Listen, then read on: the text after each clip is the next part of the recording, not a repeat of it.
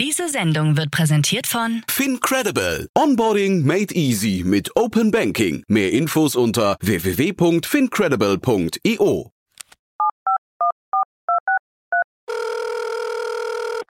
Hey, listen, I need some money. What do you need the money for? I've got a business proposition for you.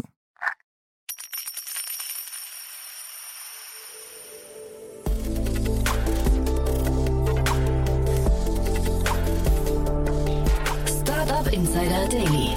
VC Talk. Die angesagtesten Investoren im Porträt.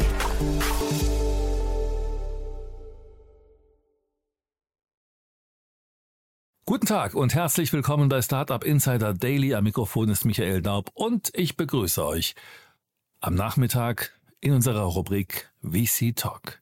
Hier im VC Talk stellen sich regelmäßig bekannte Investoren aus dem Dachraum vor und sprechen über die Investmentstrategie und ihr bestehendes Portfolio. Mit dem VC Talk möchten wir es Gründer und Gründerinnen einfacher machen, ihre Investorenwahl zu treffen. In der letzten Ausgabe hatten wir Dr. Gesa Mitschaika, Founding Partner des Auxo Female Catalyst Fund, hierfür eingeladen. In der heutigen Ausgabe begrüßen wir Thomas Preuß, Managing Partner von DTCP. DTCP ist ein unabhängiges Investmentunternehmen, das zwei komplementäre Anlagestrategien verfolgt, die sich auf die Bereiche Wachstumskapital und digitale Infrastruktur fokussieren. Mit DTCP Growth investiert der VC in führende Unternehmen, die cloudbasierte Unternehmenssoftware anbieten. Dabei werden die Portfoliounternehmen auch operativ unterstützt, was zudem noch durch ein globales Netzwerk abgerundet wird. Mit DTCP Infra investiert der Risikokapitalgeber in digitale Infrastruktur, um den digitalen Wandel zu beschleunigen und Werte für die Investoren, Portfoliounternehmen und die Gesellschaft zu schaffen. So viel zu unserem Gast. Und gleich geht es los mit dem Interview. Werbung. Hi, hier ist Nina, Content Managerin bei Startup Insider. Suchst du deine nächste große berufliche Herausforderung? Dann melde dich bei uns. Wir suchen aktiv nach neuen Teammitgliedern, die Startup Insider zum führenden Informationsmedium der deutschsprachigen Startup-Szene machen wollen. Aktuell suchen wir Sales Manager, Customer Success Manager, Finanzmanager sowie Werkstudenten in den Bereichen Sales, Product und Content. Aber auch wenn keine passende Stelle dabei ist, melde dich trotzdem bei uns. Wir suchen immer nach leidenschaftlichen Menschen, die mit Startup Insider Großes bewegen wollen. Also, um mehr zu erfahren und dich zu bewerben, geh jetzt ganz einfach auf startupinsider.de/slash insider. Startup Insider Daily. VC Talk. Sehr schön, ja, ich bin verbunden mit Thomas Preuß, Managing Partner von DTCP. Hallo Thomas. Hallo Jan, freue mich. Freue mich auf ein tolles Gespräch mit dir. Äh, in spannender Form, muss ich sagen. Ich dachte ja ursprünglich erst, ihr seid ein reiner Corporate Venture Fonds, aber das ist gar nicht so richtig, ne? Nein, das ist korrekt. So ist es nicht. Ähm, das denken viele. Ähm, wir haben ursprünglich mal angefangen als Spin-out von der Deutschen Telekom, allerdings immer schon mit einem äh, unabhängigen äh, Ansatz, eben nicht äh, nur strategisch zu investieren, sondern immer schon in reine Technologieunternehmen, ähm, wo wir ausschließlich auf Renditeorientierung fokussiert waren. Insofern klassischer CVC waren wir nie, aber was korrekt ist, ist, wir waren und sind ein Spin-out von der Deutschen Telekom und damals als Single-LP-Struktur gestartet. Und der zweite Irrtum war für mich, dass ich dachte, ihr, ihr seid relativ klein. Auch das ist falsch. Ja, das, das ähm, freut mich, dass, dass, die Wahrnehmung sich dahingegen etwas ändert. Ähm, das, das ist wohl so. Ja, wir sind stark gewachsen. Wir haben klein angefangen. 2015 haben wir zu viert angefangen, diese Firma zu gründen und den Fonds zu starten.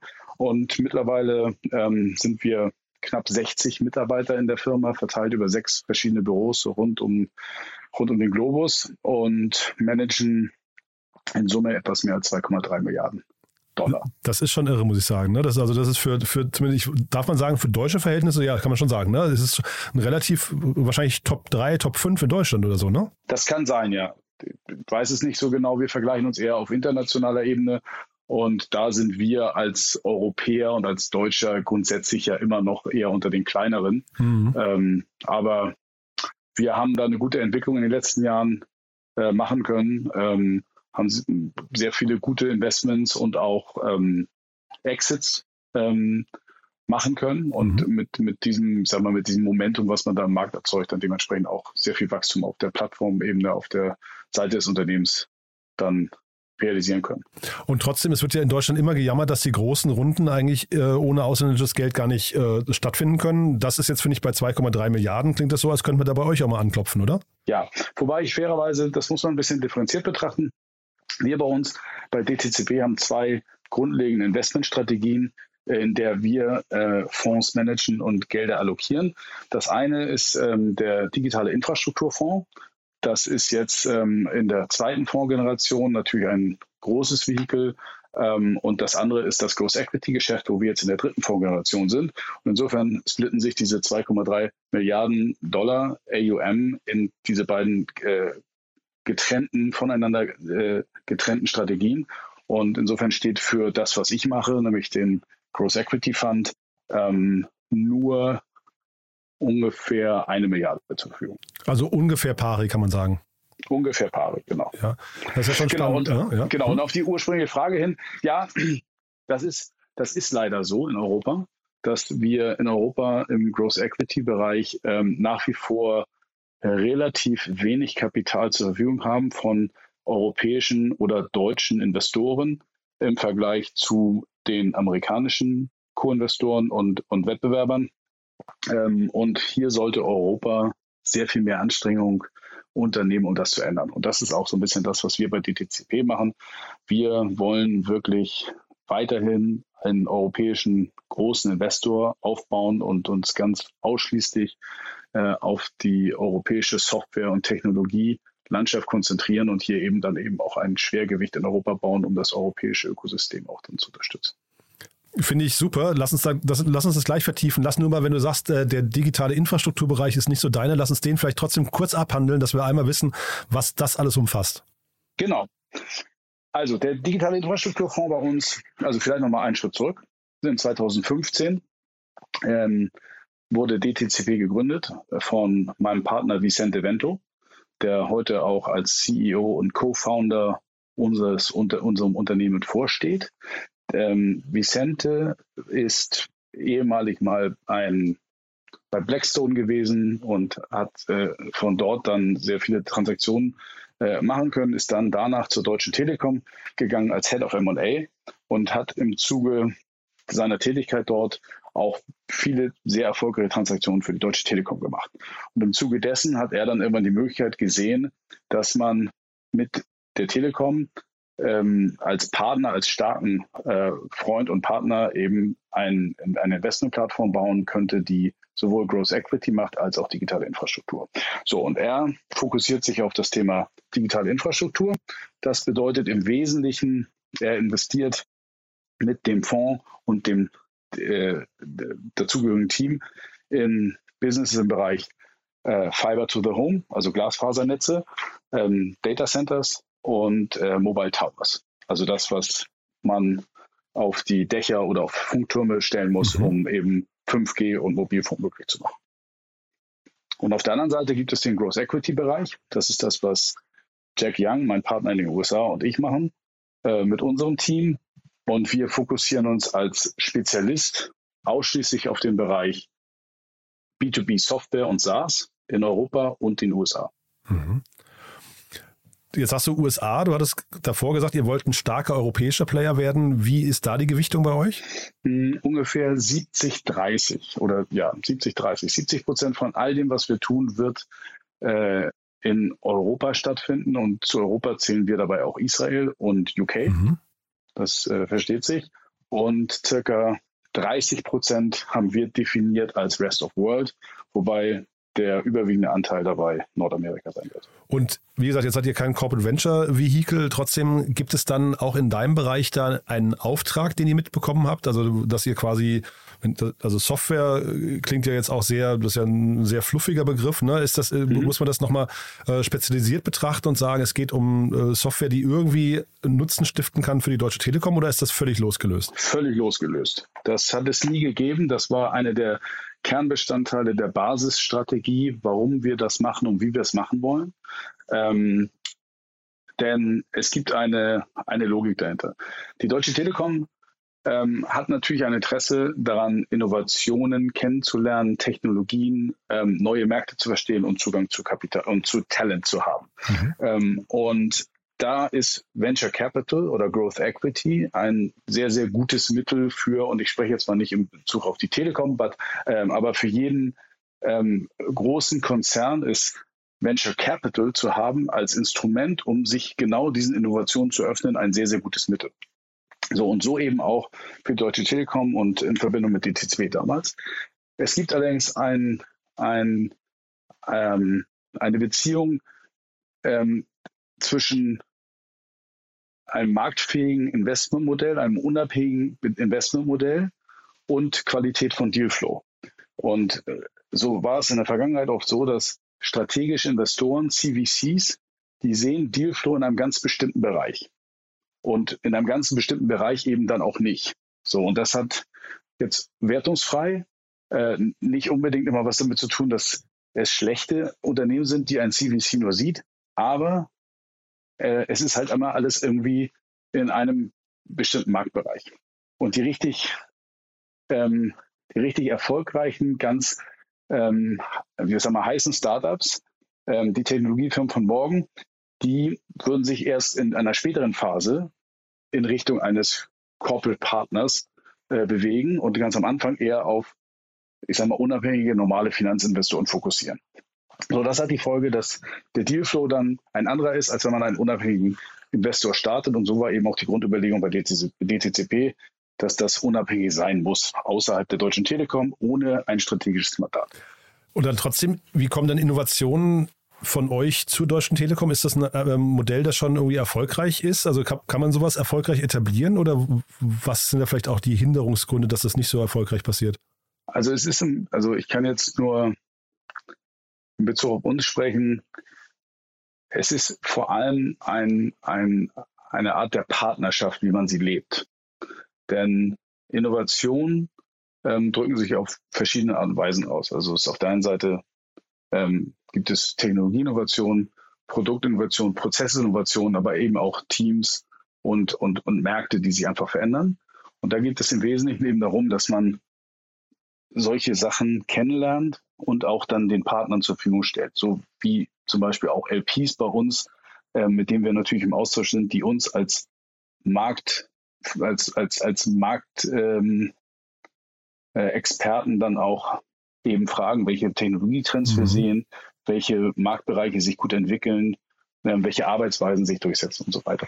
Und so sind wir mit unseren LPs in einem engen Austausch und allein dadurch schon kann ein Konzern natürlich sehr viel lernen von einer mhm. Venture Capital Einheit, die dann eben dann in einer guten Partnerschaft in, in einem regen Austausch ist. Ist das dann auch Teil der Aufgabe der 60 Leute? Weil ich finde, 60 Leute, das klingt schon nach einer sehr, sehr starken Workforce, ne? Ja, wir haben bei uns ein Value Creation Team, das das im Wesentlichen macht. Das sind sieben Personen. Mhm. Ähm, 60 Leute, man darf nicht vergessen, was alles an, an Fund Controlling und Fund Management, an, mhm.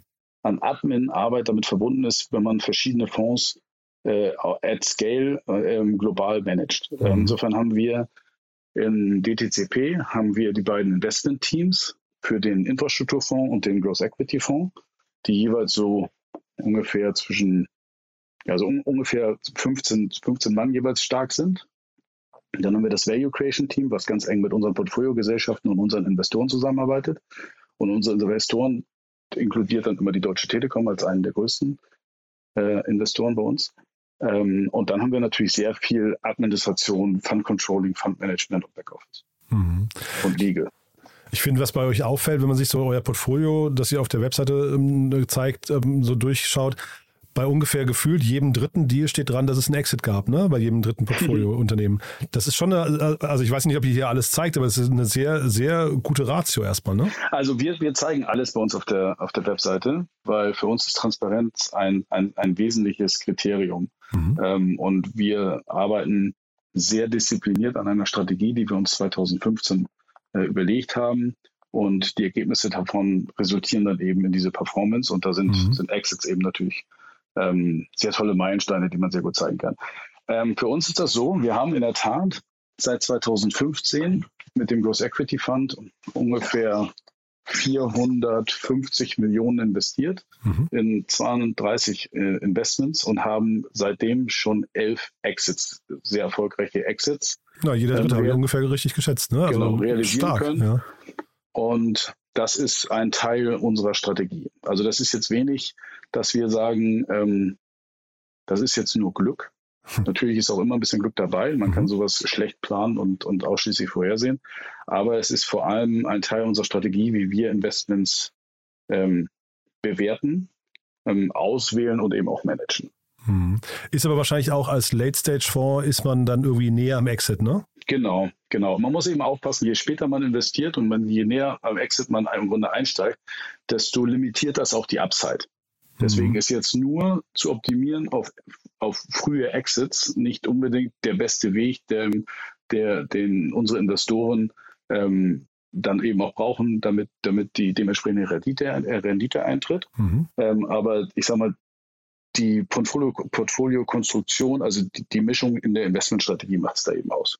Aber das heißt, ihr steigt so bei der Series B, Series C wahrscheinlich ein, ne? Genau, ich kann ja noch mal einmal so ein bisschen Hintergrund geben zu diesen Basisüberlegungen, die wir uns damals gemacht haben. Sehr gerne, ja. Denn wie wir damals gestartet sind in 2015, ist eine Geschichte, die ein bisschen anders ist als normalerweise äh, die Geschichte von, von Fonds, die, die eben neu gegründet werden. Mhm. Ähm, normalerweise ist es ja so, man hat ein Team und man hat eine Strategie und dann sucht man sich Kapital.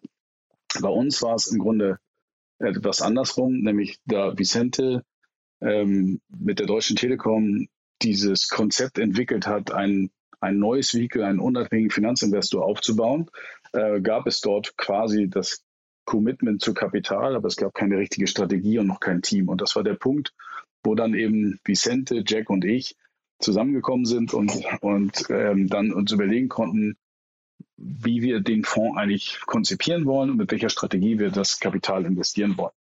Und da war es im Wesentlichen so, dass Jack und ich, die beide seit 2008 im äh, jeweiligen Ökosystem, Jack im Silicon Valley, ich in Europa, als Investor aktiv gewesen sind und sehr viel Learnings äh, dort eben schon machen konnten, äh, uns hingesetzt haben und uns überlegt haben, wenn wir jetzt einen neuen Fonds konzipieren können, dann sollten wir das tun mit all den Learnings, die wir in den vergangenen Jahren gemacht haben, sodass wir sicherstellen können, dass wir einen erfolgreichen äh, Investor aufbauen.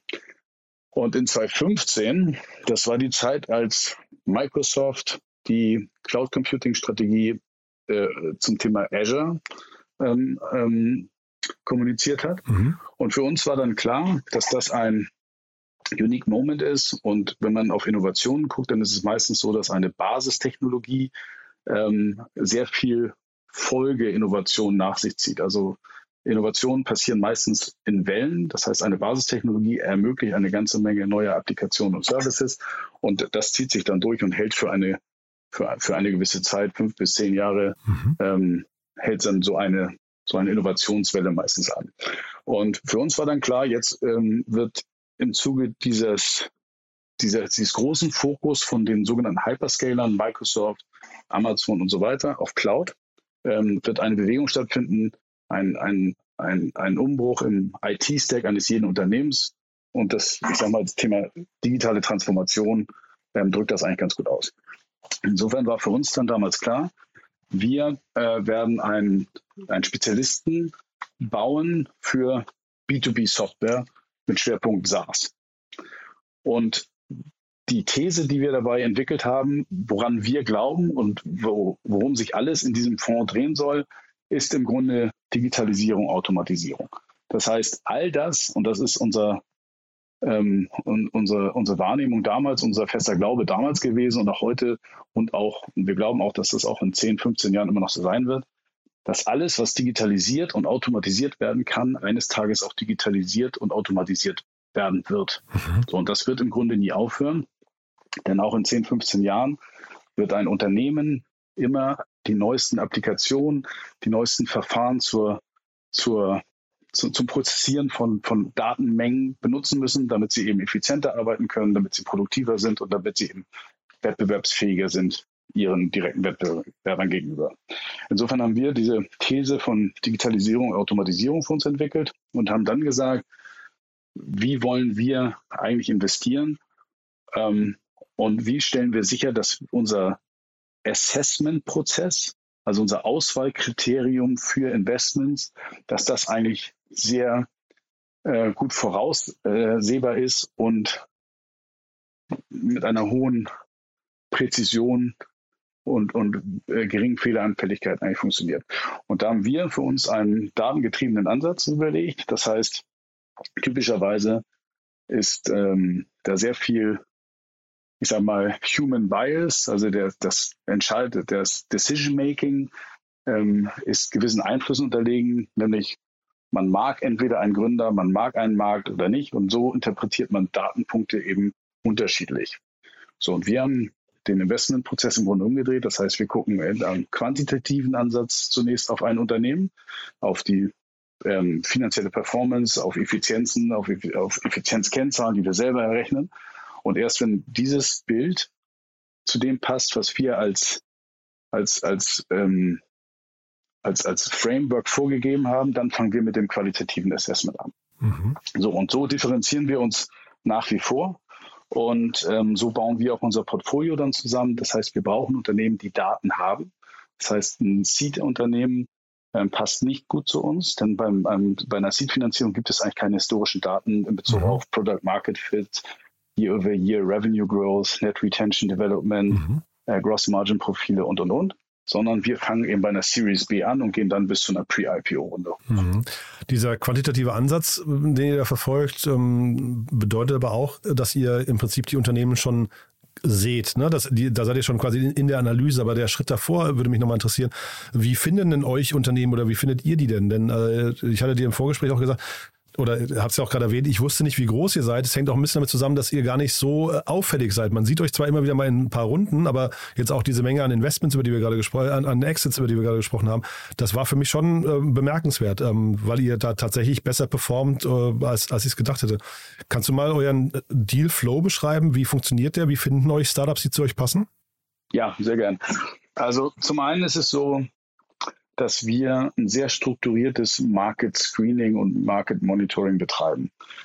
Dadurch, dass wir Spezialist sind, gucken wir uns ja nicht ähm, jeden, jeden Bereich ähm, im Technologie- oder im B2C-Umfeld an, sondern für uns ist es möglich, dass wir uns auf unsere Kernmärkte fokussieren und in dem Bereich wirklich in unseren Geografien so gut wie jede Transaktion und jeden Deal von der Seed-Finanzierung strukturiert tracken und über die Jahre monitoren.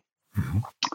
Denn wir machen immer nur B2B-Software und äh, sehen insofern in den verschiedenen Ökosystemen äh, vor Ort eigentlich, eigentlich jeden Deal und ähm, verfolgen diesen dann ganz aufmerksam. Und da haben wir sowohl Analystendaten, die wir einkaufen, dafür haben wir einige äh, selber gebaute Te Technologien, ähm, äh, wo wir, wo wir Daten für uns selber aufbereiten, äh, um diese Unternehmen zu verfolgen und eben auch ganz klassisch Medienbeobachtung und Fonds ähm, und, und auch ganz klar Research einfach auf den Portfolien von Fonds, die wir gut kennen und mit denen wir sprechen.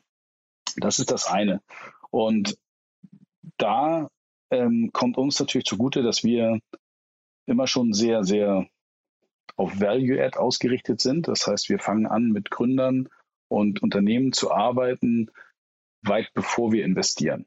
Wir versuchen da wirklich ins Relationship Building zu investieren versuchen unseren datengetriebenen Ansatz, das ist im Endeffekt so eine, ich sage mal, Peer Group Benchmarking Logik, die wir da aufgebaut haben, wo wir sehr früh mit den Unternehmen in Kontakt treten, ähm, da auch äh, erklären, wie wir arbeiten und welche Insights wir aus unserem Verfahren herausziehen und diese, ich sage mal, dieses Sparring dann aktiv mit den Unternehmen machen in der frühen Phase, obwohl es wahrscheinlich in der Series A oder auch davor noch nicht zu uns passt. Aber wir bauen damit eine, eine Beziehung auf und wir geben auch ganz klar Guidance, wie so eine, ich sag mal, finanzielle Performance Trajectory von so einem Unternehmen eben sein sollte, mhm. damit wir oder andere Growth Equity Funds das eben dann spannend finden und dann ein, ähm, ein, ein Fundraising in den Folgerunden gut möglich ist. Also da sind wir auch, bevor wir investiert sind, ein sehr aktiver Sparingspartner. Mhm. Wo liegen denn für euch die Grenzen? Wo zieht ihr denn die Grenzen bei B2B-Software? Weil das ist ja auch nochmal ein sehr, sehr großes Feld. Ja, also wir machen im Grunde alles, äh, was, was auf unsere These von Digitalisierung, Automatisierung einzahlt. Mhm. Das ist, wir haben ein sehr, sehr starkes Portfolio im Bereich Cyber Security. Das ist ein, ein Kernthema, woran wir ganz stark glauben mhm. und wo wir auch sehr viele Exits in der Vergangenheit schon gemacht haben, weil wir mit unserem Team, wir haben ein lokales Team in Israel, ähm, was aus Cyber-Experten besteht, sehr guten Zugang haben zu diesen Gründerteams und auch zu den Unternehmen und den Co-Investoren. Und Cyber ist ein, ist ein, ein, ein sehr, sehr großes Segment in dem, was wir tun und gucken da natürlich ganz gezielt drauf. Ähm, weiterhin glauben wir ganz stark an Cloud, Cloud-Infrastruktur, Open-Source-Technologien. Ich sage mal, alles das, was den, den, den, die moderne Art und Weise, also ähm, DevTools, ähm, DevOps, all das, wie Code und Software geschrieben wird, interessiert uns sehr. All das, wie moderne Software in der Zukunft aussehen wird, wie sich der IT-Stack eines Unternehmens verändern wird, ähm, finden wir sehr spannend und das ist ein sehr, sehr breites Feld. Ähm, geht auch über Datenbanktechnologien, über ähm, Machine Learning, Artificial Intelligence ähm, ähm, in verschiedene Sektoren hinein. Aber auch, was wir eben auch sehr gut ähm, verstehen und können, sind eben auch der ganze Bereich ähm, Vertical SaaS Solutions, also Point Solutions, wo es eben darum geht, zum Beispiel ein CRM-System für, für SMBs wie Pipedrive oder ähm, ein CCAS-Plattform für kleine und mittelständische Unternehmen wie zum Beispiel Aircall, ähm, bis hin zu Enterprise-Lösungen wie Signavio oder, oder einer LinaX, ähm, die wir dann eben sehr gut kennen, diese Märkte, und wo wir dann bei uns auf diesem ich sage mal, auf dem inneren Kompass, ähm, wie verändern sich Technologien, wie verändert sich die Anforderung eines Unternehmens an den eigenen IT-Stack und an die Prozesse, ähm, wie wir da versuchen, eigentlich so ein bisschen die Reise zu begleiten zu dem IT-Stack von morgen eines Unternehmens. Mhm. Und fällt es euch schwer, in diese Deals reinzukommen? Also jetzt hast du gerade Aircall, äh, Pipedrive und Signavio angesprochen, sind ja, sag mal, drei schon sehr erwachsene Unternehmen. Signavio hatte seine Exit an SAP. Ähm, Pipedrive ist, glaube ich, auch schon verkauft, ne? wenn ich es mhm. richtig im Kopf habe, ja. Und ähm, Aircall hatte ich, glaube ich, jemals zu Gast bei einer 100-Millionen-Runde. Ich bin jetzt nicht mehr ganz sicher, aber auf jeden Fall auch relativ late stage schon. Ne? Fällt mhm. euch das schwer, da reinzukommen? Was, was sind dann für diese Unternehmen so die wichtigen Argumente für euch? Also sich für euch zu entscheiden? Also grundsätzlich ist, ist, ist ähm, das, was wir tun, wir investieren ja nur in, in äh, Marktführer oder, oder Kategorieführer oder, oder Category-Defining Companies mhm. ähm, in einer Stage, wo, wo eine gewisse Traktion bereits bewiesen ist. Ähm, da ist das Wettbewerb, der, der, der Wettbewerb zu anderen Investoren sehr hoch. Mhm. Was uns da sehr stark zugutekommt, ist ähm, einmal unser Ansatz, dass wir quasi mit unserem Benchmarking sehr viel Wert sehr früh zeigen können. Wir sind als Spezialist, wir haben quasi das größte Investment Professionals Team für B2B Software in Europa. Mhm. Ähm, haben wir einen sehr, sehr starken Track Record und kennen diese Geschäftsmodelle. Und mhm. wir machen nur das, was wir wirklich können. Und das ähm, machen wir eben dann auch besser als viele andere. Und das weiß mittlerweile auch der Markt, das wissen auch unsere Co-Investoren. Mhm. Dann haben wir einen sehr mehrwertigen Ansatz, in dem wir mit unseren Portfoliogesellschaften sehr stark arbeiten. Das ist einmal auf der auf der Business Development Seite, wo wir mit unserem Value Creation Team natürlich helfen, die Portfoliogesellschaften mit Großkonzernen und Enterprises weltweit in Verbindung zu bringen, wo wir helfen, die Produkte Enterprise Ready und Enterprise Grade zu bauen wo wir helfen, ich sage mal, Procurement-Prozesse bei großen Konzernen besser zu durchlaufen mit dem, mit dem Wissen, was wir haben, ähm, aber auch ähm, Channel-Partner oder Reseller-Agreements eben dann auch zu enablen und zu forcieren. Mhm. Das ist eine Sache. Ähm, und dann äh, ist es natürlich auch so, dass wir äh, als europäischer Growth Fund ein Home Court Advantage haben hier in Europa. Ähm, und das ist gerade in der Spätphase bei, ich sage mal, Top-Tier-Companies äh, nicht zu unterschätzen. Mhm. Denn ähm, typischerweise haben, haben sehr, sehr erfolgreiche Unternehmen ähm, seit ab der Series A oder B spätestens dann internationales Board, internationale Investoren, die dort investiert sind.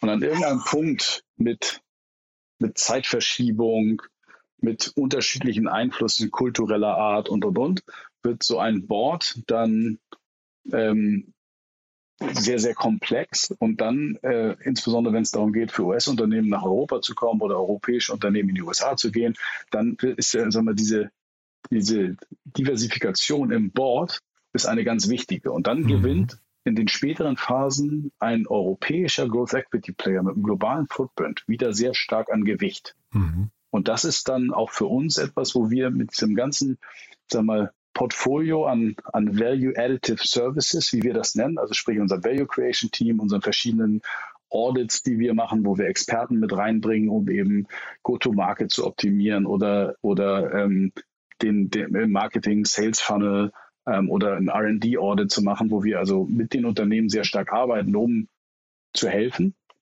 Äh, aber eben auch mit unserem Value Creation Team, wo wir ganz gezielt eben helfen können äh, und unserem zahlengetriebenen Ansatz, wo wir quasi mit den CFOs sehr starke Logiken ähm, etablieren können in Bezug auf Budgeting-Prozesse und generell auch die Aussteuerung von, von Wachstum und Burnrate, ähm, haben, wir, haben wir ein sehr, sehr gutes Setup gewonnen. Und dann gehört natürlich auch dazu, dass wir ein sehr starkes Netzwerk haben zwischen den Investoren ähm, und sehr viel co-investiert sind mit langjährigen Partnern, mhm. Sagen wir mehr oder weniger den, den Top-Fonds weltweit, wo wir seit vielen Jahren zu sehr vielen von denen sehr gute Beziehungen haben und sehr starken Track Record uns als Partner eben auch aufgebaut haben, sodass wir auch gerne in Runden eingeladen werden mhm. und eben man weiß, welchen Wert DTCP als Partner da eben mitbringen kann. Das heißt, da seid ihr zum Beispiel für US-Unternehmen dann auch die Brücke nach Europa dann äh, in solchen Runden? Ganz klar, mhm. ganz klar. So, das ist genau das, diese Funktion, die wir haben. Also wir sagen, das ist quasi Expansion Stage. Das geht in beide Richtungen, entweder mhm. von Europa in die USA, wo wir eben auch ein eigenes äh, USA-Team haben, wo es darum geht, vielleicht das erste Büro zu öffnen, ähm, Key Hires zu machen und eben auch dort Fundraising zu unterstützen, dort einfach als lokaler Partner eben in den USA schon präsent zu sein oder eben von amerikanischen Unternehmen in Richtung Europa, wo es ganz starke ähm, Fehlwahrnehmung oftmals gibt, dass man erstmal nach, nach UK geht, nach London geht und dann mhm. ist man ja quasi schon in Europa, man aber dann im Grunde sehr viel Lehrgeld typischerweise bezahlen muss, wenn es darum geht, wirklich ein Land nach dem anderen in Europa dann wirklich im Go-to-Market zu fokussieren. Mhm. Und da helfen wir eben auch ganz gezielt. Du hattest ja eingangs gesagt, dass dein Co-Founder Head of äh, MA war, ne? Habe ich richtig verstanden? Genau, ähm, bei der Telekom. Bei der Telekom bringt das nochmal so einen eigenen äh, Twist oder Spin mit rein, so, so eine eigene Prägung. Ist, ähm, ist das verantwortlich dafür, dass ihr Late Stage und dann vielleicht auch diese Exit-Orientierung mitbringt? Das würde ich so nicht sagen. Ähm, wir haben unsere Portfoliokonstruktion und die Investmentstrategie ganz bewusst ausgewählt.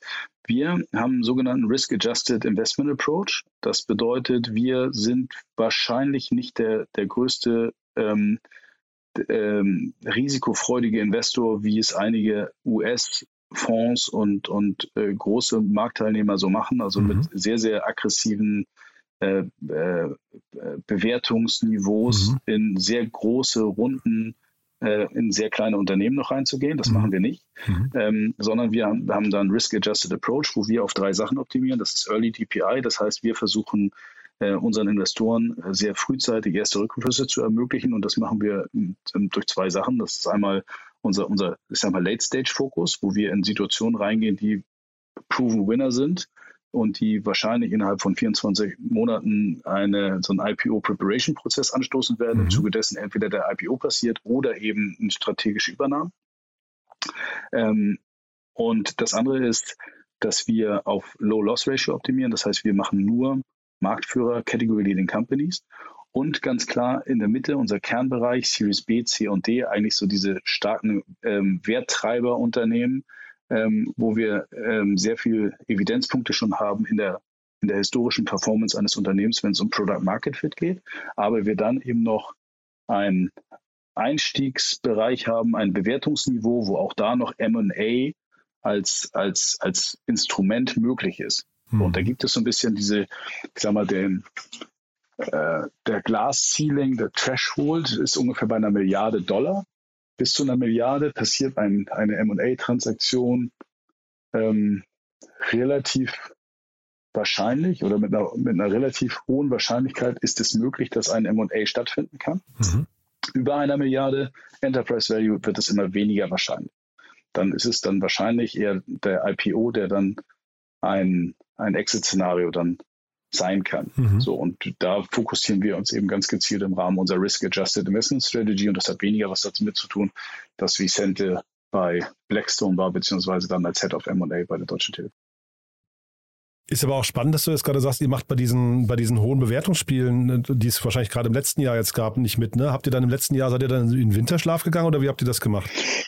Ja, wir sind, das kann man so nicht sagen. Also wir sind, wir sind tendenziell, da ist jetzt konservativ das falsche Wort, weil wir schon ähm, Top-Market und Top-Quartile-Returns äh, haben in, in all unseren Funds. Also unsere, unsere Fund-Performance ist, ist im Top-Quartier. Ähm, wirklich sehr, sehr starkes Produkt. Die Produkte, die wir dort aufgebaut haben mit Fund 1 und Fund 2, jetzt gerade sind wir äh, äh, dabei, den, den Dreierfonds zu, zu platzieren, ähm, haben das erste Closing ja bei 300 Millionen announced vor, vor wenigen Wochen. Mhm. Ähm, und äh, in, insofern ähm, sind wir schon in dem Markt, aber wir haben, wir machen das Risk Adjusted. Für uns ist es eben nicht so, dass wir sehr früh mit sehr hohem Risiko in die Themen hineingehen und dann extrem hohe Bewertungsniveaus zahlen. Es war immer klar, natürlich der Markt hat sich extrem entwickelt. Covid war für uns als, ähm, als, als Investoren ähm, eine, eine, eine sehr erfolgreiche Phase. Die Bewertungen waren natürlich ähm, sehr hoch. Äh, die Wertentwicklung in den Portfolien der Investoren, der Fair Market Value Bewertung ist, ist eigentlich in fast jedem Unternehmen sehr stark gestiegen, was an sich sehr gut ist. Nichtsdestotrotz natürlich auch die Einstiegsbewertung.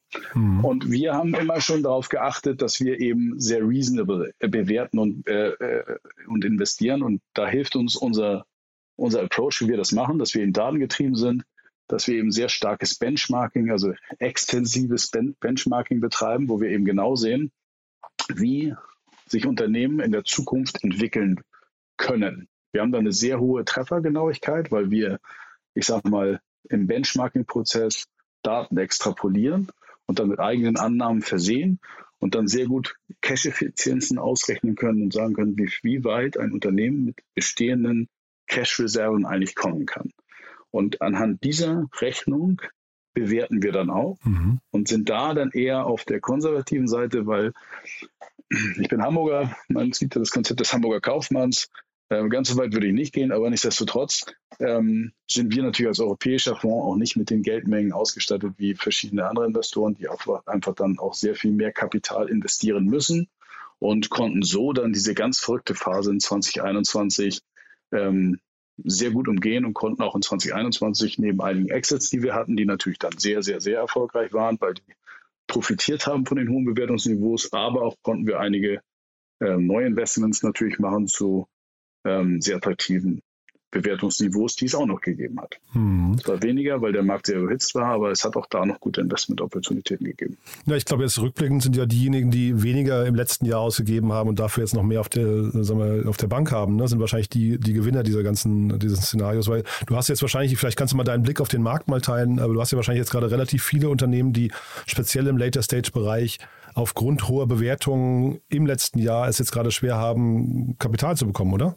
Ja, ähm, ganz sicher. Also der Markt ähm, ist überhitzt. Ähm, es war, ähm, wurde im letzten Jahr, ähm, also für uns war es ganz klar, so, so, etwas muss irgendwann enden, weil wo, wo geht das hin? Mhm. Also wenn man hundertfach ARA-Multiples bezahlt, ähm, da müssen die Unternehmen ja erstmal in diese Bewertung hineinwachsen mhm. und man kann diese Preempted Financing Rounds Logik, Forward Pricing, kann man bis zu einem gewissen Maß sehr gut rechnen, aber es gehört eben dazu, wenn das Makroumfeld so hält, wenn ähm, Supply of Capital weiterhin äh, so existiert und der Gesamtmarkt weiterhin so stark wächst, dann funktioniert sowas, hat aber sehr viel Risiko. Mhm. Äh, insofern haben wir das, haben, haben wir es äh, nur zum Teil mitgemacht und haben eigentlich immer darauf gewartet, ähm, dass sich das ändert.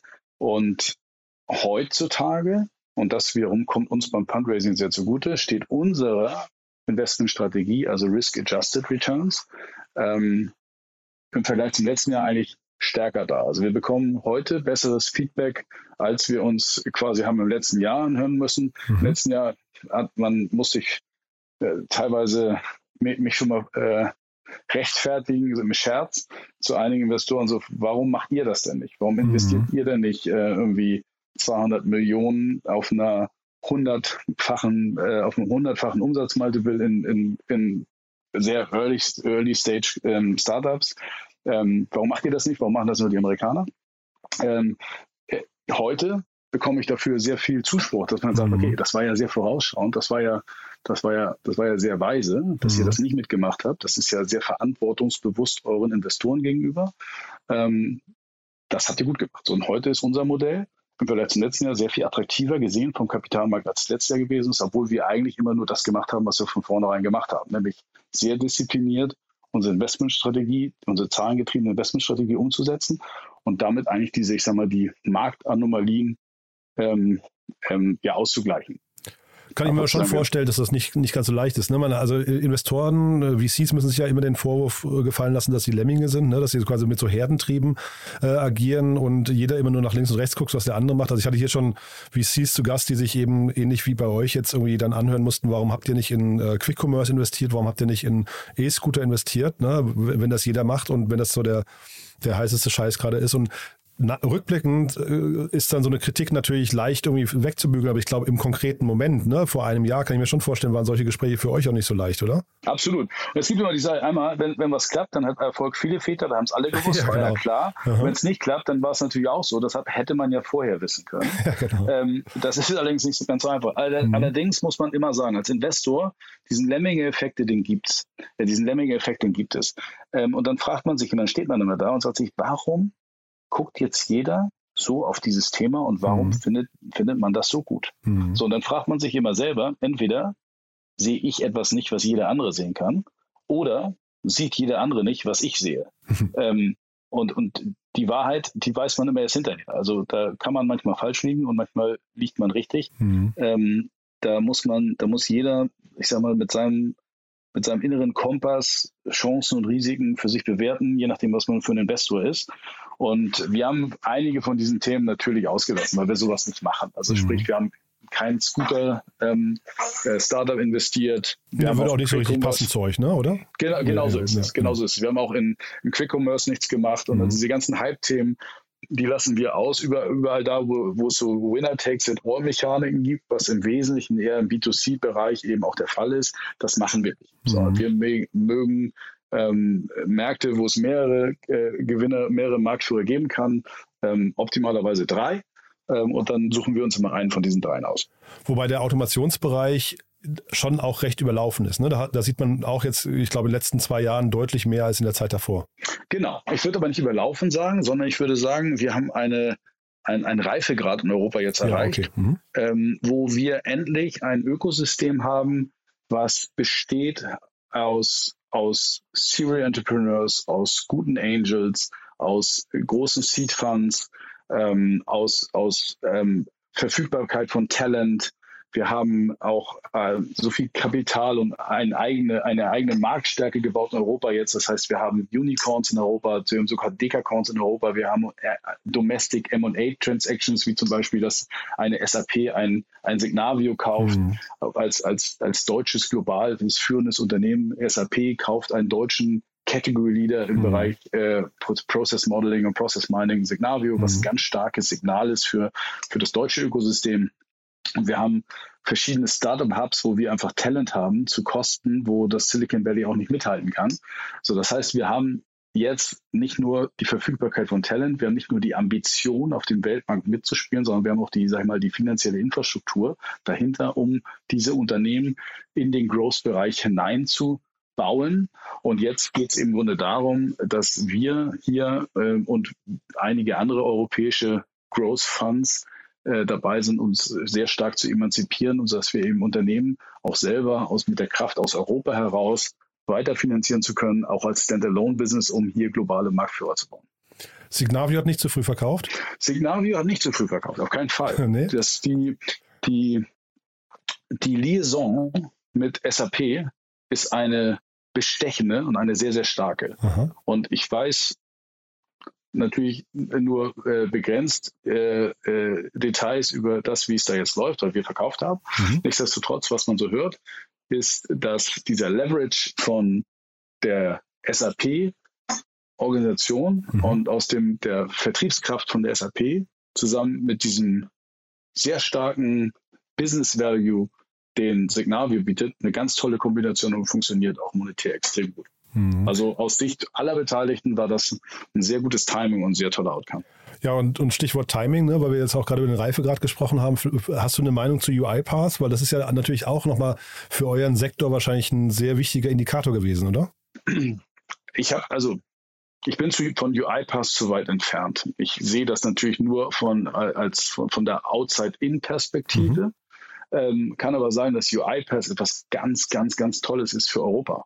Ja, ein, ein Unternehmen aus, aus, aus Osteuropa, was dann so stark sich entwickelt und, und hier äh, ganz klar eine neue Kategorie aufmacht mhm. und eben auch dominiert, ähm, ist, ist ein, ein ganz starkes Signal. Mhm. Und ähm, es ist ein sehr gut geführtes Unternehmen. Die werden auch weiterhin äh, die ich sag mal, Finanzmittel, die sie äh, ja, aufgenommen haben, äh, sehr sinnvoll investieren, um genau das zu tun, um eben weiterhin einen globalen Marktführer zu bauen. Und das ist genau mhm. das, was Europa braucht. Mhm.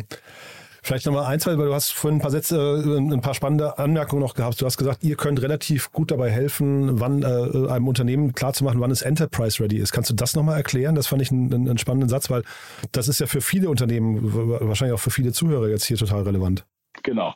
Also ich sage mal, ein Softwareunternehmen zu bauen, ist sehr kompliziert, sehr komplex, hat aber gewisse Phasen. Und ähm, im, im, am Anfang geht es erstmal um Proof of Technology, also funktioniert das, was, was, was sich der Gründer dort ausgedacht hat. Dann geht es eigentlich um Proof of, äh, also, also Proof of Concept, Proof of Technology und dann geht es eigentlich um den, den Product Market Fit. Das heißt, äh, trifft meine Lösung den Bedarf von potenziellen Kunden und ist mein Pricing richtig, ist das Timing richtig und ist mein Vertriebsansatz richtig, also der sogenannte Product Market Fit ist.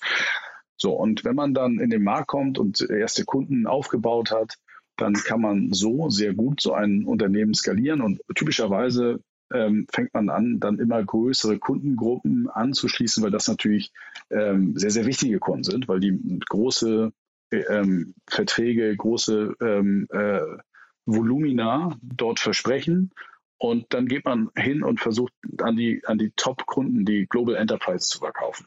So, und das ist aber meistens eine ganz andere Disziplin, ganz anderes Spiel, als im Mid-Market-Segment an Mittelstand zu verkaufen äh, oder eben an, an kleinere Unternehmen. Mhm. Ähm, und da geht es darum, dass viele Produkte gewisse Sicherheitsstandards brauchen auf der, auf der IT-Security-Ebene, ähm, ISO-Zertifizierung, SOC 2-Zertifizierung, ähm, Procurement-Prozesse durchlaufen werden müssen, die Sales-Zyklen, die Unterlagen dafür aufbereitet sein müssen. Also an einen Multinational-Konzern zu verkaufen, ist für viele Startups eine sehr aufwendige und komplexe Angelegenheit, wo sehr viel Lehrgeld bezahlt wird, mhm. wo sehr viele Startups sich dann auch verlaufen können. Typischerweise sagen wir, wir haben immer so diese Logik, an Kundengruppen die Segmentierung ähm, Hasen, Rehe, Elefanten, okay. so als um, um, es, um, es, um es greifbar und einfach zu machen. Mhm.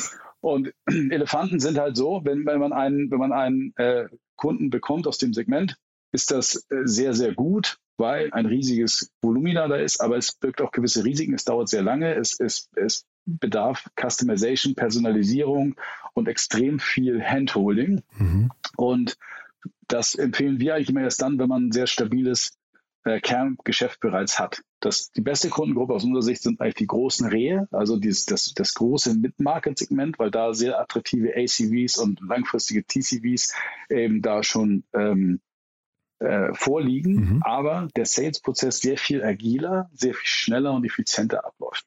So, und wenn es dann darum geht, aber man hat ein Produkt, was sich tendenziell eignet, um eben auch große Konzernkunden zu gewinnen, das heißt Tausende von Seeds, Tausende von Nutzern auf solchen Systemen, Volumina im siebenstelligen Bereich pro Jahr, dann macht das natürlich viel Sinn, aber das muss eine Disziplin, die man lernen muss. Mhm. Und da helfen wir mit unseren Partnern. Wir haben in unserem Value Creation Team über 100 weltweite Konzernpartner, mit denen wir sehr eng arbeiten, wo wir genau wissen, welche Themen die auf der IT-Roadmap haben, worauf die achten, wie deren Prozesse laufen. Und dann helfen wir ganz gezielt dabei, sowohl bei der Anbahnung solcher Gespräche, mhm. das fängt meistens auch schon in der Due Diligence an, wo wir eben auch schon Türen öffnen ähm, für, für Unternehmen, die dann eben mit diesen Top-Zielkunden dann schon sprechen. Mhm. ähm, wo wir eigentlich dieses Wissen dann aufbauen. Das geht bis hin dann wirklich in die Dokumentation und Vorbereitung für Procurement-Prozesse, um das eben abzukürzen von 12, 18 Monate hin zu mhm. sechs bis neun Monate. Ja, ist sehr spannend. Heißt das in der Due Diligence, das wollte ich dich nämlich auch fragen, äh, dass ihr eigentlich auch relativ schnell erkennen könnt, ob die äh, Finanzpläne oder die, oder die ähm, Prognosen eines Startups, die Wachstumsprognosen, einhergehen mit dem, äh, mit, mit dem Status, den, das, den die Software eigentlich gerade hat? Also äh, erkennt man das, äh, ob, ob ein Unternehmen zum Beispiel Enterprise Ready ist äh, in dem Fall oder ob es einfach nur davon träumt, das zu sein und die Wachstumsprognosen das quasi voraussetzen, aber das Produkt eigentlich noch nicht so weit ist? Also was man, man kann natürlich, der, man sieht in der Due Diligence sehr gut, wie ja die bisherige Kundenstruktur ist. Mhm. Und anhand dessen sieht man im Grunde schon, ist, so, kann so ein Produkt Enterprise Ready sein mhm. oder nicht. Ähm, wenn da schon mehrere große Household Brands Enterprise vorhanden sind, dann werden die diese Prozesse alle irgendwie schon gemacht haben und mhm. mehr oder weniger gut vorbereitet sein, weil es hat ja schon geklappt. Wenn Verstehe. das überhaupt nicht der Fall ist, dann weiß man tendenziell, okay, da scheint, wird, wird relativ wenig da sein. Und dann muss man im Grunde die Kategorie und die, die Lösung an sich sich anschauen und sagen, okay, welche welche Bedingungen ähm, gibt es da eigentlich zu beachten? Mhm. So im Cyber-Security-Umfeld sind die halt sehr, sehr, sehr spezifisch, weil die Anforderungen auf Konzernseite eben meistens extrem hoch sind. In anderen Bereichen, wie zum Beispiel in der HR äh, Point Solution, ist das natürlich nicht in dem Maßen der Fall. Mhm. Ein anderer spannender Punkt, den du vorhin noch im Nebensatz erwähnt hast, ist, dass ihr auf die, bei der Aussteuerung von Wachstum und Burnrate helfen könnt. Oder das, das klang zumindest so, als hättest du da eine Meinung und vielleicht ein paar Erfahrungen, die man auch teilen kann. Weil wir haben jetzt gerade diese große Phase der Layoffs, ne, wo, ja, wo ja möglicherweise das Thema Burnrate plötzlich äh, eher in den Fokus gerät als Wachstum, was ja vielleicht 2021 noch das Thema war. Kannst du da deine Learnings und deinen Blick nochmal teilen? Ja, gern. Mm, also wir grundsätzlich als DTCP gucken immer sehr stark auf Effizienzen im äh, Unit Economics Stack. Also was wir mögen, ist eine hohe Sales- und Marketing-Effizienz. Das heißt, aus wie viel, ich sag mal, Dollar Sales und Marketing Spend resultiert eigentlich wie viel Net New ARR. Mhm. Ähm, das Ganze machen wir aber auch auf, auf, der Cash Efficiency, auf der Unternehmensseite. Das heißt, wie viel ähm, Burn, ein Dollar Burn resultiert dann eigentlich in einem in, in wie viel Cent zusätzlichen neuen Umsatz. Ähm, und das Ganze wird ja auch ähm, sehr gut begleitet durch diese Logik der Rule of 40. Mhm. Das sind alles Sachen, die wir uns auch ganz genau anschauen.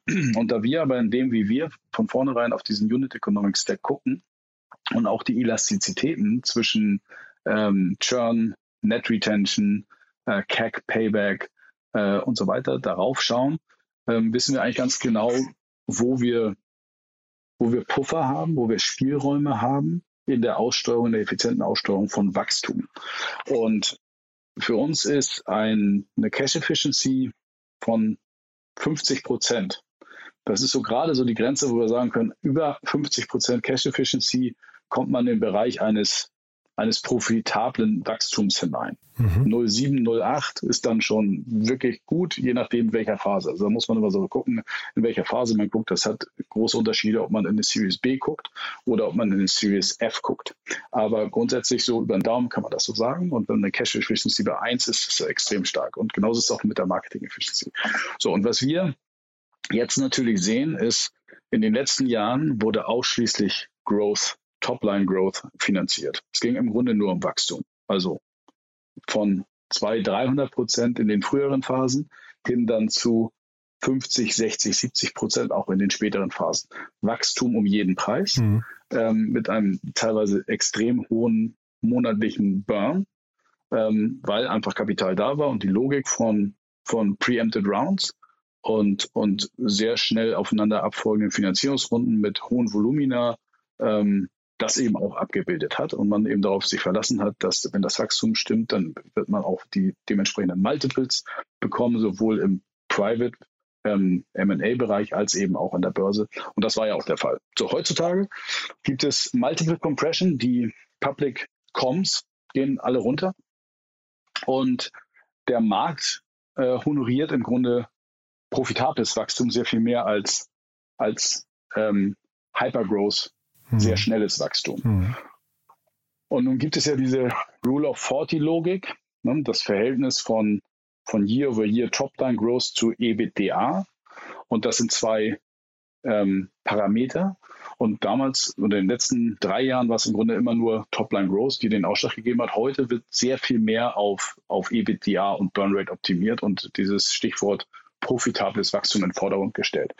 So, und da ist bei uns auch, und da haben viele Fonds, haben da jetzt so das eine oder andere Thema, weil viele Runden im letzten Jahr dann schlichtweg mispriced waren, einfach sehr viel zu teuer, sehr viel überhöht im Grunde stattgefunden haben, sodass jetzt mit abflachendem Wachstum und Multiple Compression diese es einfach deutlich länger dauert, bis die Unternehmen in diese Bewertungen einwachsen. Mhm. Und dann kann es zu Downruns führen, kann es zu irgendwelchen Strukturen und Features in Termsheets führen ähm, oder eben als auch, auch Flatrounds, einfach im, im, im, optimalen Maße. So, und bei uns ist es so, wir sind da sehr, dadurch, dass wir unseren, unser Benchmarking haben, unsere, unsere, unsere, ähm, unsere, ich sag mal, unsere Prediction-Logik auf, auf, auf Effizienzen haben, ähm, haben wir immer schon darauf geachtet, dass unsere Unternehmen mindestens 24 Monate Cash auf dem Balance Sheet haben, sodass Unternehmen, selbst wenn eine Krise kommt, nicht in der Lage sind, äh, in der Lage sein müssen, äh, in, in, der Situation sein müssen, ins, in die Märkte zum Fundraising zu gehen und sich mhm. dann einem, einem schlechten Bewertungsniveau, Bewertungsumfeld konfrontiert zu sehen, um dann eben Fair Market Value oder Unternehmensbewertung einzubüßen. Das passiert jetzt aber gerade und ähm, bei uns ist alles sehr stabil, unsere Unternehmen wachsen gut ähm, und sind sehr sehr solide, ähm, weil wir eben ganz in der Portfoliokonstruktion, auch im Management und der Aussteuerung von Wachstum unserer Gesellschaften sehr stark darauf achten, dass ähm, da profitables Wachstum stattfindet und nicht Wachstum um jeden Preis. Mhm. Aber vielleicht jetzt nochmal zum Schluss nochmal einmal ein paar Sätze zu eurem neuen Fonds. Du hast ja gerade äh, vorhin schon kurz angerissen, ihr, ich glaube, die dritte Generation ist das, ne? Und mhm. äh, jetzt raised ihr ja gerade selbst quasi Geld in diesem schwierigen Marktumfeld. Es war gerade in den letzten Tagen zu lesen, dass Tiger Global irgendwie nur halb so viel einsammeln konnte wie im, im Fonds davor. Ähm, mhm. Merkt ihr das Marktumfeld jetzt auch gerade oder, oder macht ihr euch da keine Sorgen, weil einfach eure Performance bis dato auch stimmt? Das kann man ja bei Tiger Global jetzt zum Beispiel nicht unbedingt behaupten. Genau, Tiger Global ist ja einer von diesen Playern, die ja, sehr aggressiv gewesen genau. sind im Deployment von Kapital und im das Pricing der letzten ne? Jahre. Ne? Ja. Mhm. Und ähm, wir sind wahrscheinlich zu der Investmentstrategie immer schon genau auf der Gegenseite gewesen. Und insofern sieht das bei uns anders aus. Wir haben natürlich ist das Marktumfeld jetzt sehr, sehr fordernd, aber wie ich vorhin schon sagte, ähm, wir stehen in diesem Jahr in der Wahrnehmung bei den LPs eigentlich deutlich besser da als im mhm. letzten Jahr, weil im letzten Jahr war es einfach nur eine Funktion aus, aus aggressivem Pricing und schierer Geldmenge mhm. und weniger den, äh, den ich sag mal, der, der dahinterliegenden ähm, äh, Effizienz und, und, und äh, Risk-Management-Logik, ähm, sodass wir wenn wir jetzt im letzten Jahr mit dem Fonds rausgegangen wären, ähm, wahrscheinlich ähm, aufgrund der Verfügbarkeit von Kapital ähm, den Fonds, das erste Closing auch sehr schnell erreicht hätten. Das ist in diesem Jahr ein bisschen anders. Nichtsdestotrotz wissen die LPs sehr wohl, dass die Krise im Grunde äh, sehr gute Möglichkeiten bietet, um, um sehr gute ähm, Vintages, Fund-Vintages zu realisieren. Das heißt, die erfahrenen Investoren, die Fund-Investoren, die sogenannten Limited Partners, die LPs, die investieren eben auch weiterhin in der Krise. Dann aber mhm. eher in Strategien wie uns, hoffentlich, ähm, wo es eben darum geht, äh, profitables Wachstum zu finanzieren und weiterhin auch krisensicher zu investieren und dieses ganz ähm, High-Risk-Geschäft, was in den letzten Jahren da stattgefunden hat, ähm, da im Wesentlichen weniger zu unterstützen als in der Vergangenheit. Na, man also sieht ja daran, also Entschuldigung, ja. Hm? Nee, nee. nee man, man sieht es ja daran, dass die Softbank bei euch eingestiegen ist. Die ist ja quasi so ein bisschen ähnlich wie Tiger Global, kann man sagen, von der, von der Logik her. Ne? Äh, die haben, also die investieren quasi mit euch in ihren Konterpart, wenn man so möchte, ne? Ja, genau. Also wir sind, wir sind ähm, da gut unterwegs. Wir haben jetzt eine Mischung aus, also die Telekom nach wie vor unser ganz großer, starker Partner und Freund, der uns sehr gut unterstützt. Dann Softbank, äh, jetzt bei uns neu mit dabei im Fonds als, als zurzeit zwei, zweitgrößter Investor. Und dann haben wir eine Mischung aus Pensionskassen, äh, institutionellen Investoren und Family Offices. Mhm. Und das ist auch genau das, was wir da jetzt vorhaben, äh, unsere LP-Basis weiter zu diversifizieren mit Partnern, die mit uns die nächsten Fondsgenerationen gemeinsam wachsen wollen, äh, um einfach dort unser, das Fundament zu legen für weiteres Wachstum. Ähm, und da kommen wir gut voran, mhm. erhalten da sehr viel gutes Feedback aus dem Markt und sehen eben auch, dass die LPs sich immer diese Situation, in der wir gerade sind, sehr gut verstehen mhm. und sehr gut trennen können zwischen dem, was an Risiken in der jetzigen, im jetzigen Marktumfeld liegt, aber auch was an Chancen in dem jetzigen Marktumfeld liegt. Ähm, denn das, was wir tun, Software ähm, mit, mit Fokus auf Digitalisierung, Automatisierung, in Marktführer ähm, zu investieren, um den sag mal, Technologie-Stack von morgen für Unternehmen, dass das etwas ist, was immer Bewandtnis hat und eben auch diese Marktführer in der Krise im Zweifel relativ zum Wettbewerb gesehen stärker werden, aber jetzt zu Bewertungsniveaus verfügbar sein können, die deutlich attraktiver sind als in den letzten Jahren. Mhm. Das wiederum kann dazu führen und wird, haben wir ähm, in 2011 und 2010 gesehen, dass auf Basis so einer Marktkorrektur, Bewertungskorrektur, sehr erfolgreiche Fund-Vintages ähm, ähm, aufgebaut werden konnten, dazu führen, dass auch jetzt im Endeffekt die Opportunität, die im nächsten und übernächsten Jahr im Markt vorzufinden ist, sehr attraktiv ist und zu einem sehr, sehr attraktiven, zu einer sehr, sehr attraktiven Wertentwicklung der, der dementsprechenden Technologie- und Growth Equity Fonds führen kann. Sehr, sehr spannend, muss ich sagen. Jetzt habe ich gerade überlegt, wer sich vielleicht bei euch melden sollte. Wahrscheinlich, ihr seht ja äh, relativ viel, weil es ja eben auch Later Stage ist. Ähm, hast gesagt, euer datengetriebener An, äh, Ansatz sorgt dafür, dass euch wahrscheinlich nichts entgeht. Äh, Gibt es trotzdem Leute, die sich bei euch melden sollen in irgendeiner Form? Bei uns melden kann sich jeder, ähm, weil wir ähm, uns so ein bisschen auch als, als, als Service Provider verstehen. Das heißt, wir bauen ähm, Beziehungen auf mit Unternehmern, auch, auch weit bevor wir investieren, äh, geben Feedback, helfen Unternehmern in den Markt hineinzukommen mhm. mit all unserer Expertise. Und bei uns ist das Investment meistens eine, ein Resultat von einer, einer Beziehung, die wir haben über, über einen längeren Zeitraum, wo man sich schon gut kennt und wo man, wo man schon gemeinsam gutes Vertrauen hat und, und herausgefunden hat, dass man hier gemeinsam den Weg zusammengehen möchte. Ähm, und natürlich alle Unternehmer, die im Bereich Software B2B unterwegs sind, die ein, eine globale Wachstumsambition ähm, verfolgen ähm, und gerade auf diesem Schritt stehen, ich sag mal, von einem kleinen, sehr erfolgreichen Unternehmen zu einem großen, sehr erfolgreichen Unternehmen, das Unternehmen weiterentwickeln zu wollen. Denn wir sagen immer, wir helfen dabei, die Organisation oder die Maschinerie zu bauen. Normalerweise gibt es ja erstmal ein kleines Produkt und ein kleines Core-Team an Mitarbeitern. Und wenn das funktioniert, dann geht es eigentlich in einer anderen Disziplin darum, jetzt die Riesenorganisation darum zu bauen und wiederholbare äh, Vertriebsprozesse und, und, und Marketingprozesse aufzubauen, um eben dieses Wachstum dann eben auch ähm, zu realisieren. Und dabei helfen wir dann in dieser Expansion Stage, um Unternehmen weltweit dabei zu helfen, Unternehmen weltweit erfolgreich zu machen. Und jeder Unternehmer, der diese Ambition hat, der ein tolles Produkt hat, erste Kunden, wo man so ein Potenzial vermuten kann, ähm, kann sich sehr gern an uns wenden und wir helfen ihm dabei, geben ihm da mal so einen externen Blick auf seine Zahlen mhm. und können ihm dann auch dabei helfen, was er tun muss, damit er auch für den Finanzmarkt da weiterhin attraktiv ist. Also Thomas, sehr, sehr cool, muss ich sagen. Hat mir sehr großen Spaß gemacht. Haben wir was Wichtiges vergessen aus deiner Sicht? Ich glaube nicht. Super. Du dann Hat lieben mir auch Dank. sehr viel Spaß ja, gemacht. Vielen, vielen Dank für die Möglichkeit, hier bei dir ich würde sagen, wir bleiben in Kontakt und äh, wenn es bei euch äh, große News gibt, sag gerne Bescheid, ja? Ich melde mich, äh, wenn wir das Second Closing haben. Ganz perfekt. Ich drücke die Daumen, ja? Dankeschön. Bis dann. Ciao. Tschüss. Werbung. Hi, hier ist Paul, Product Manager bei Startup Insider. Willst du wissen, welche Startups aus Hamburg, Mannheim oder vielleicht auch Bielefeld sich mit künstlicher Intelligenz beschäftigen? Oder wie zum Beispiel das Portfolio von Earlybird oder HV Capital aussieht? Entdecke all das und noch viel mehr auf unserer Plattform.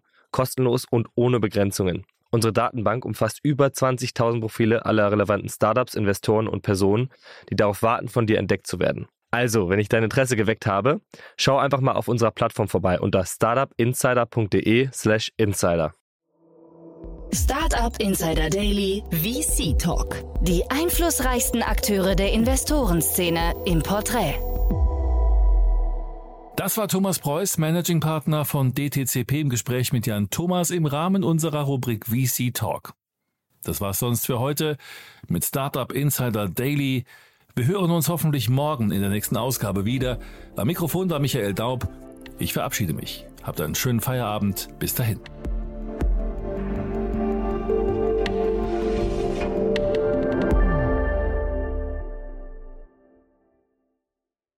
Diese Sendung wurde präsentiert von Fincredible. Onboarding made easy mit Open Banking. Mehr Infos unter www.fincredible.io.